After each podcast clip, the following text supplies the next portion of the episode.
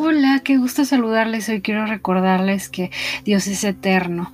El poder y la seguridad que encontramos en Él, que con su gracia nos proporciona todos los días, no se acaba, no caduca, no deja de ser con relación a lo que tú y yo hagamos o dejemos de hacer. Esto es vivir bajo su gracia. No nos ganamos su gracia y luego a veces la perdemos cuando hacemos algo mal.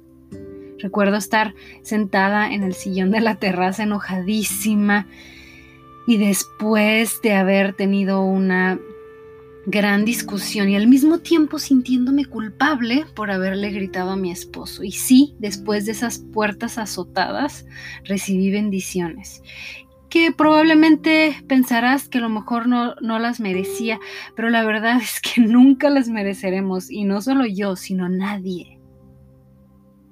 Y me sorprendía porque sentía que, si soy honesta, no las merecemos, todos nos quedamos cortos. Sin embargo, es su justicia, es su paraguas, es su presencia, es su Espíritu Santo que nos hace hacer que hace hacer por nosotros lo que nosotros no podemos hacer y que nos da bien. Él nos bendice. Él es bueno. Él no es humano, Él no es como nosotros. Nosotros somos volubles, podemos estar felices ahorita y mañana no tanto. Él es Dios y Él es bueno y es la fuente del amor verdadero y constante y eterno. Pero sobre todo descansemos en esta cualidad de Dios que es eterno. No va a dejar de suceder. No va a suceder un tsunami, no va a haber un terremoto. Creo que a veces nuestra mente humana es muy difícil de hacernos ver espiritualmente a la vida porque estamos entrenados por años y años para ver cómo eh, a veces confiamos en, intentos fallidos, cosas que se rompen, cosas que se acaban. Eh, todo tiene límite, todo tiene temporalidad aquí, pero Dios no. Descansemos en eso y que Él es bueno hoy y será bueno para siempre. Y a veces como una reacción natural humana buscamos a lo mejor justificarnos o por medio de la victimización o la culpa lidiar con lo que estamos sintiendo. Sin embargo, si algo he aprendido es que no somos víctimas y que el proceso de santificación es eso, un proceso y que ese cargo está a cargo de Dios y que la culpa en realidad no nos lleva a un mejor resultado a largo plazo. En cambio, cuando sabemos que somos amados y aceptados y vemos a un Dios con, con brazos abiertos, y vemos un Dios que no nos está juzgando sentado en una silla y tenemos una percepción de un Dios verdadero, no un Dios que creemos que está juzgando y que no lo conocemos, pero nos hicimos una idea de lo que es, muy lejos de lo que es la verdad.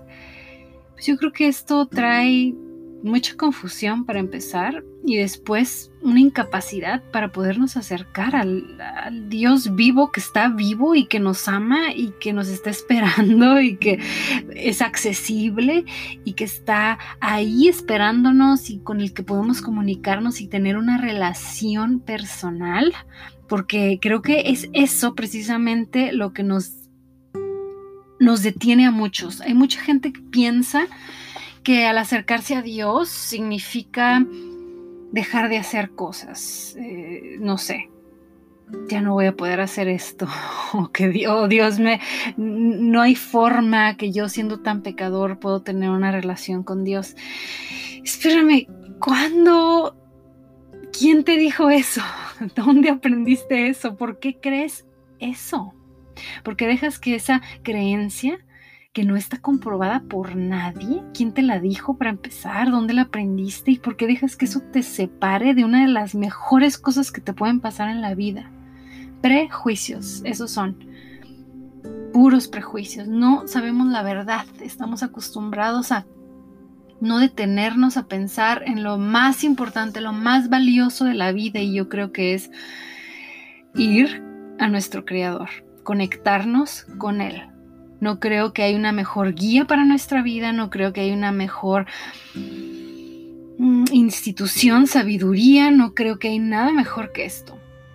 Y, y recordemos también, por ejemplo, aquí como el ejemplo perfecto que Pedro, uno de sus más amados discípulos, que Pedro amaba genuinamente muchísimo a Jesús y Jesús amaba muchísimo y genuinamente a Pedro, Jesús sabía que Pedro lo iba a negar. Lo sabía desde antes de que sucediera. Sin embargo, nunca lo rechazó. Sin embargo, cuando lo escogió como un discípulo, no le dijo, ah, no, siempre no, porque me vas a negar. No. Y no lo hizo tampoco después pagándole mal por mal o justicieramente dándole lo que merecía. Y no, después de que lo negó tres veces, Pedro sanó con su sombra. Al pasar por las calles, la gente se ponía a los lados para que la sombra de los discípulos sanaran a los enfermos. ¡Wow! Y todo lo, demás que, que sabemos que sucedió.